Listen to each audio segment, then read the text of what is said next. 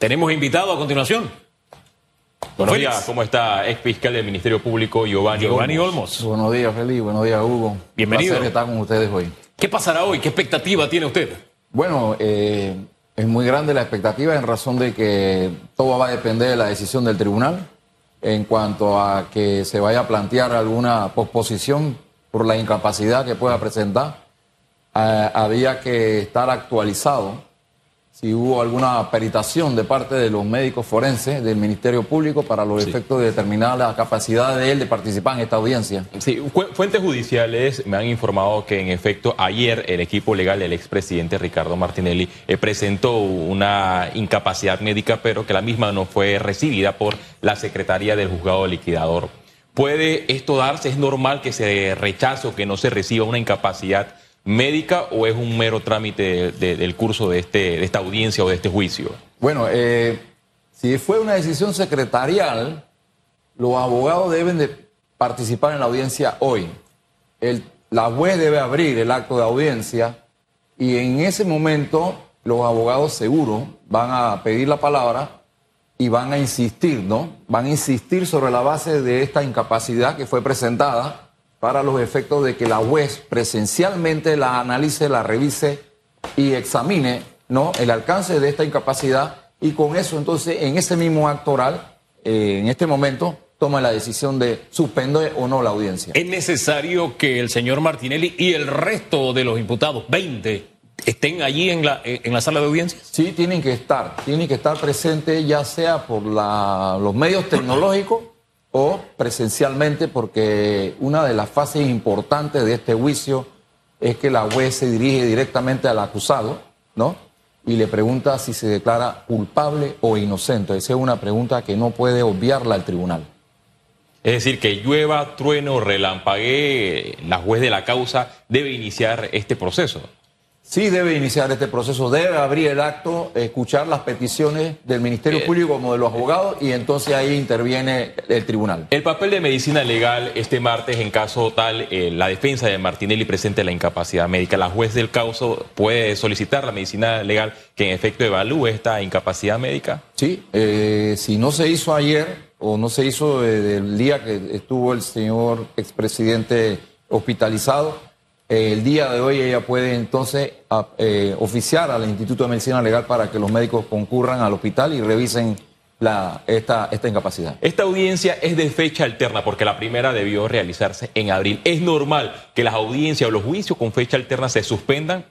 ¿O cuando ya hay fecha alterna los, los jueces son estrictos en el tema de las Los fechas? jueces tienen que tener una eh, disciplinar el acto, ¿no? disciplinarlo, porque ya hubo una posposición y entonces en la fecha alterna ella debe tratar de usar todos los medios posibles para que esta audiencia se celebre y por eso que siempre menciono que es importante que se valga también de la tecnología, para que el, el expresidente pueda participar y debatir su responsabilidad o no en estos hechos. Quisiera que hiciéramos el ejercicio de trasladar a los televidentes a lo que verán a partir de las 9 de la mañana.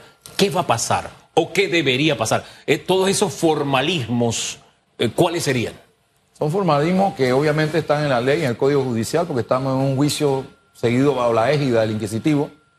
Eh, la web abre a prueba, le pregunta al secretario si hay pruebas que evacuar, pruebas documentales, pruebas periciales, pruebas testimoniales. Según el orden que lo aprobó el juez, entonces el juez va llamando a cada uno de estos medios de prueba.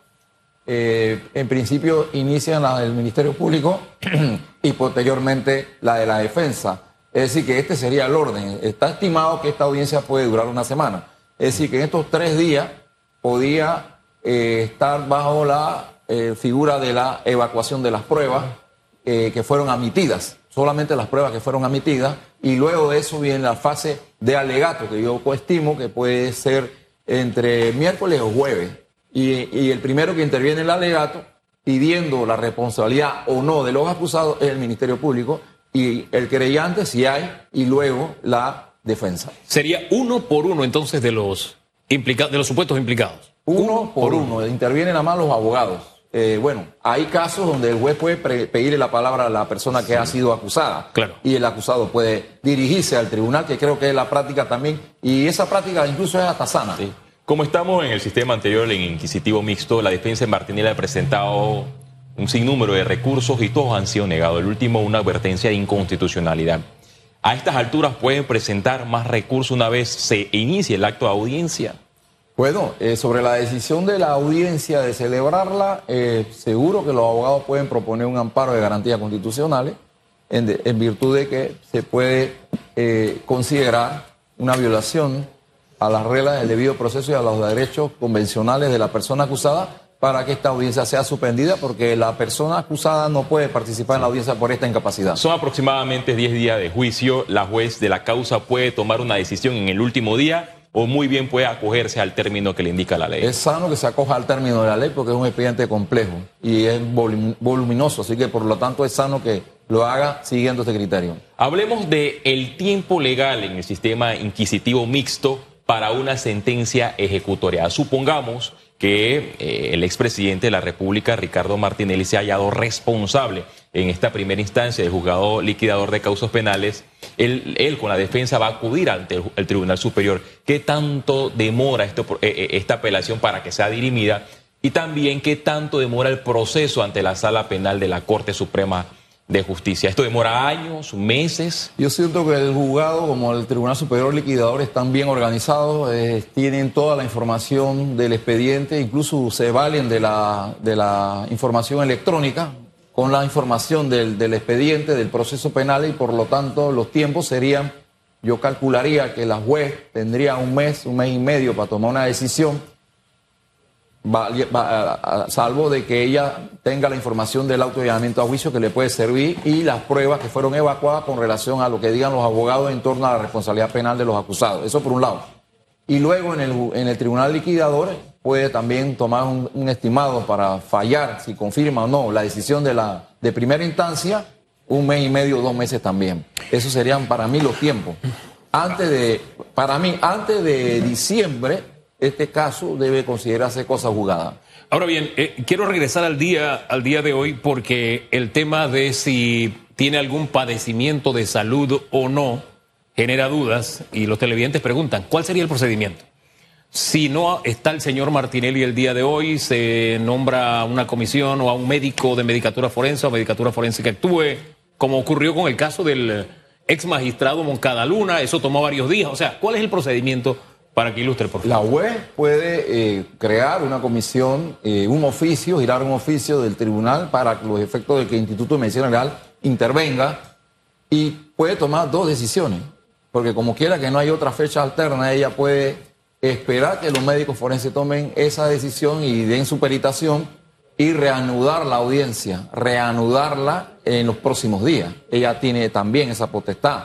Es decir, que suspende perentoriamente el día de hoy para, para los efectos de solamente determinar esta incapacidad y luego puede entonces en los días siguientes reanudar ese acto de audiencia en razón de esa incapacidad. Esas son eh, potestades disciplinarias que tiene el tribunal para los efectos de que esta, esta, esta, este llamado principio de la tutela judicial efectiva se haga. No se haga para saciar un deseo de la sociedad únicamente, sino para los mismos acusados que también tienen derecho a tener respuesta judicial inmediata, porque toda persona que tiene un proceso requiere de respuesta judicial inmediata. Por lo tanto, pienso que el tribunal tiene toda la potestad de medir esos tiempos, reanudando la audiencia para los efectos de llevar esa respuesta.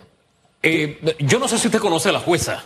Yo no la conozco. No, no, no, no, la conozco. No, la conozco, pero hubo algo que a mí me impresionó en su actuar. Yo estuve en la cobertura anterior. Félix, Félix estuvo ahí con nosotros que, es una mujer de, decisiones, o sea, no le tiembla la mano. Eso me llamó la atención. Yo he visto jueces que se enredan incluso cuando van a pronunciar el nombre del acusado. Es una mujer muy clara, directa en cuanto a lo que está buscando. Eh, eh, teniendo el antecedente de ver cómo actúa ella como jueza en este caso, ¿qué cree usted que haría la, la, jueza? Sé que es un poco especulativo, pero ya uno sabe más o menos cuál es el perfil de la jueza a la que nos enfrentamos. Es una web independiente, eh, de mucha disciplina, eh, de, carácter y estricta. Eh, tiene un equipo de abogadas y de abogadas y de un personal del tribunal que igualmente la ha apoyado y que están informados muy bien sobre el avance del proceso Y en virtud de eso, creo que la juez tiene toda la potestad de tomar una decisión que sea a favor de esta tutela judicial efectiva. Es decir, celebrar la audiencia. Pero va a depender mucho de algo que escapa de la mano de ella. Porque hay, esto es una situación que escapa de la mano de la juez. ¿Cuál es? Una opinión médico, médico legal que diga cuál es el, alcance de la enfermedad del, del expresidente. Según el Ministerio Público, se desviaron fondos a través de estas constructoras y se creó una cuenta canasta offshore denominada New Business, más de 43 millones de dólares para comprar este medio de comunicación que en efecto en esos años el expresidente de la República negó estos comentarios porque era lo que circulaba. Pasaron los años y se confirmó que él tiene parte de las acciones. Pero llama la atención que en este caso, donde el Ministerio Público ha señalado la tipicidad, antijuricidad y probable culpabilidad en este proceso de, blanqueo de, de capitales, hay personas que se han acogido a un acuerdo de pena y el Estado ha recuperado por, un eh, aproximado de 10%, de, 10 de las acciones de esta corporación de medios de comunicación. ¿Qué tan influyente es que figuras ligadas a esta investigación se han acogido a estos acuerdos y que en efecto ya el Estado paralelamente ha recuperado acciones a través de fondos? Yo vinculo los acuerdos de cooperación con una confesión, porque tú cooperas con el fiscal y cooperas y le dices cómo él participó en este hecho hay que revisar que si en ese acuerdo eh, que está vinculado a una declaración indagatoria hay algún señalamiento. Pero un solo señalamiento directo no es suficiente para condenar.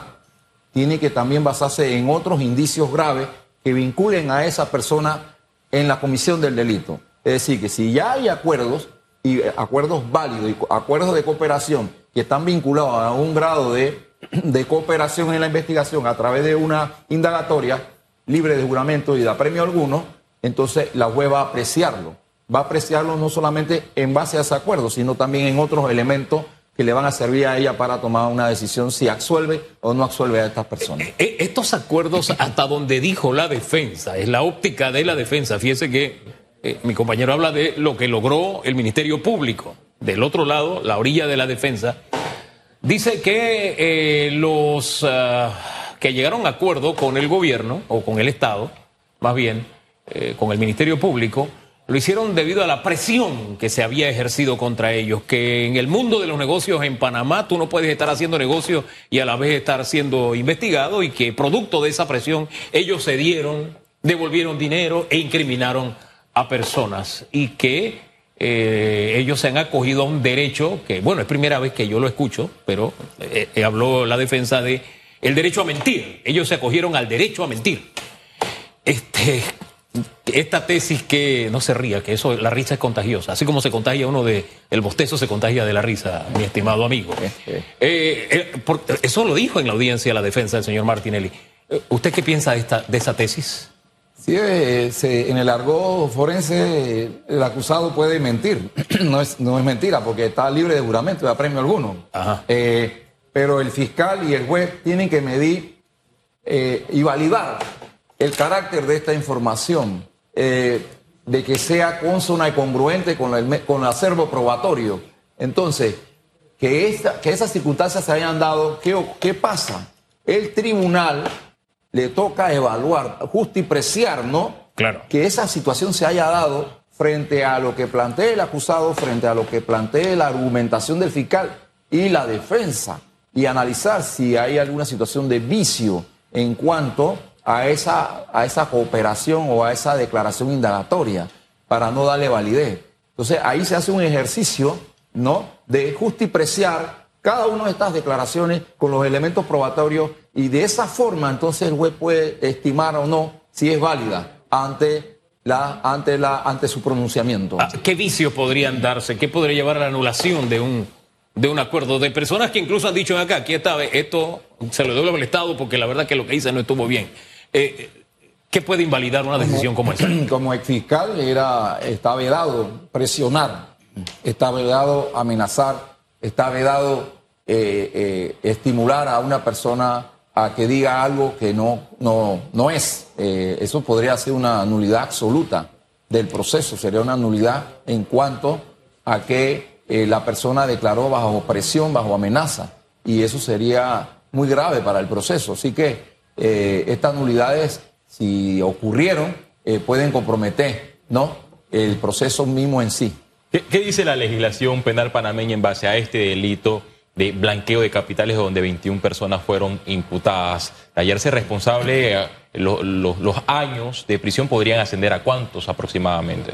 Hasta 10 años entiendo que es la pena, eh, tendría que revisar la norma, pero entiendo que es hasta 10 años la pena, es una pena grave, pero también hay que estimar el delito precedente. En esto hay que analizar el delito precedente que aparentemente parte de un caso de peculado y que está vinculado entonces con el delito de blanqueo de capital. ¿Y cómo usted le explica al panameño de pie para que entienda el tema del, del delito precedente? Porque he escuchado esta frase en, en, las audiencias y la defensa de los abogados del expresidente Martinelli señalan, me, nos imputan cargos por el tema de blanqueo de capitales, pero no existe ese famoso delito precedente. En contrario, la tesis del Ministerio Público menciona que en efecto sí existe el delito precedente, claro. existen los elementos de convicción y existió en su momento la, la la, la, cuenta donde fueron depositados estos millones de dólares. En el delito precedente se prueba el desvío de los fondos, se prueba eh, que hubo un mal manejo de los fondos públicos, que es independiente a la participación del sujeto activo del delito de blanqueo. O sea, decir,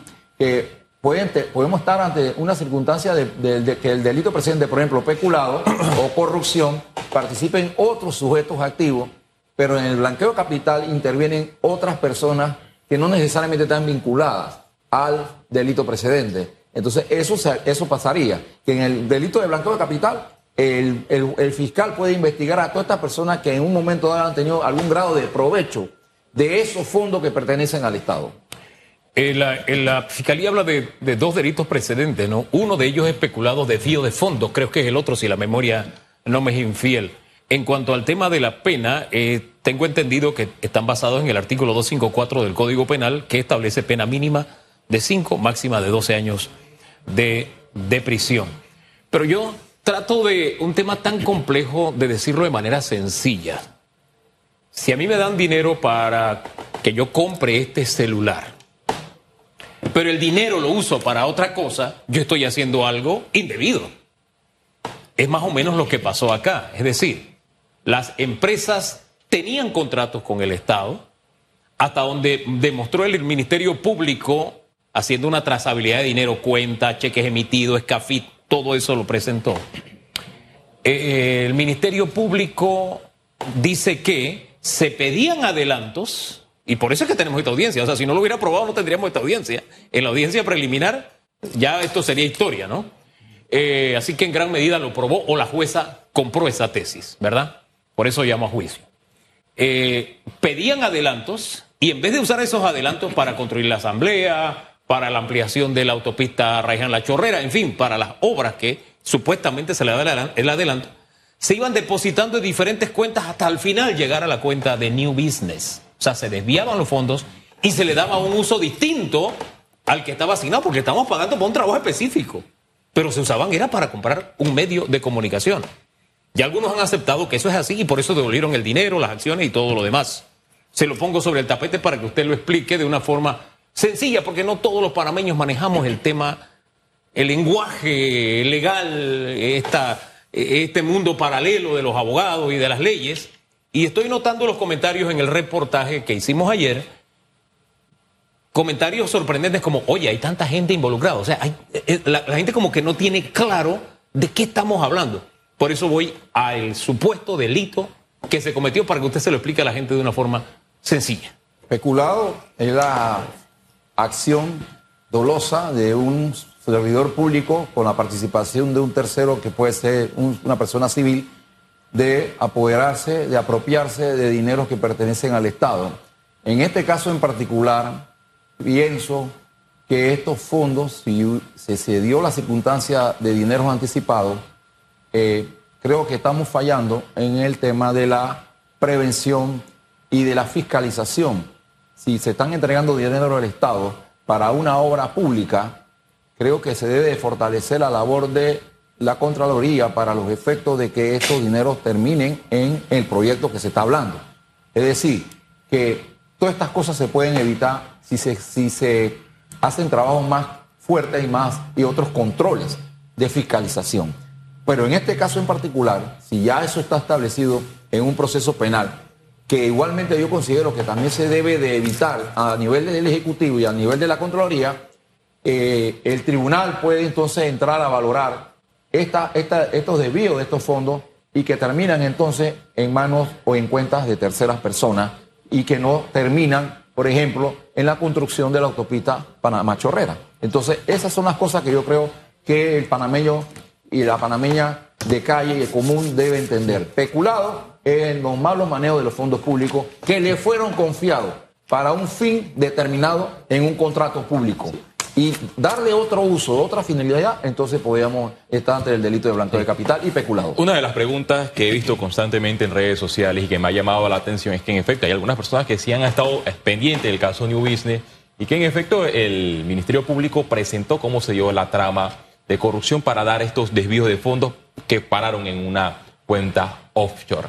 Cuando el Ministerio Público presentó eh, esta trazabilidad, habían bancos nacionales involucrados pero a muchos les llama la atención que entre las personas naturales, porque no hay ninguna jurídicas eh, imputadas, no hay ningún banco nacional. Bancos que supuestamente podrían en su momento haberse prestado para triangular estos fondos. Bueno, eh, la investigación es compleja, se trata de casos muy complejos y obviamente para poder probar la responsabilidad penal de una persona jurídica tenemos que acreditarlo a través de lo que se conoce de la teoría del dominio del hecho positivo, de la persona responsable de ese banco.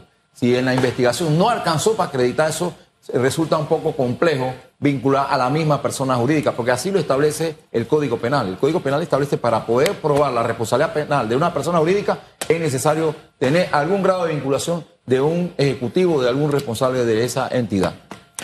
Gracias, eh, señor Olmos, por acompañarnos esta mañana y darnos luces sobre esta historia que comenzará a escribirse dentro de algunos minutos.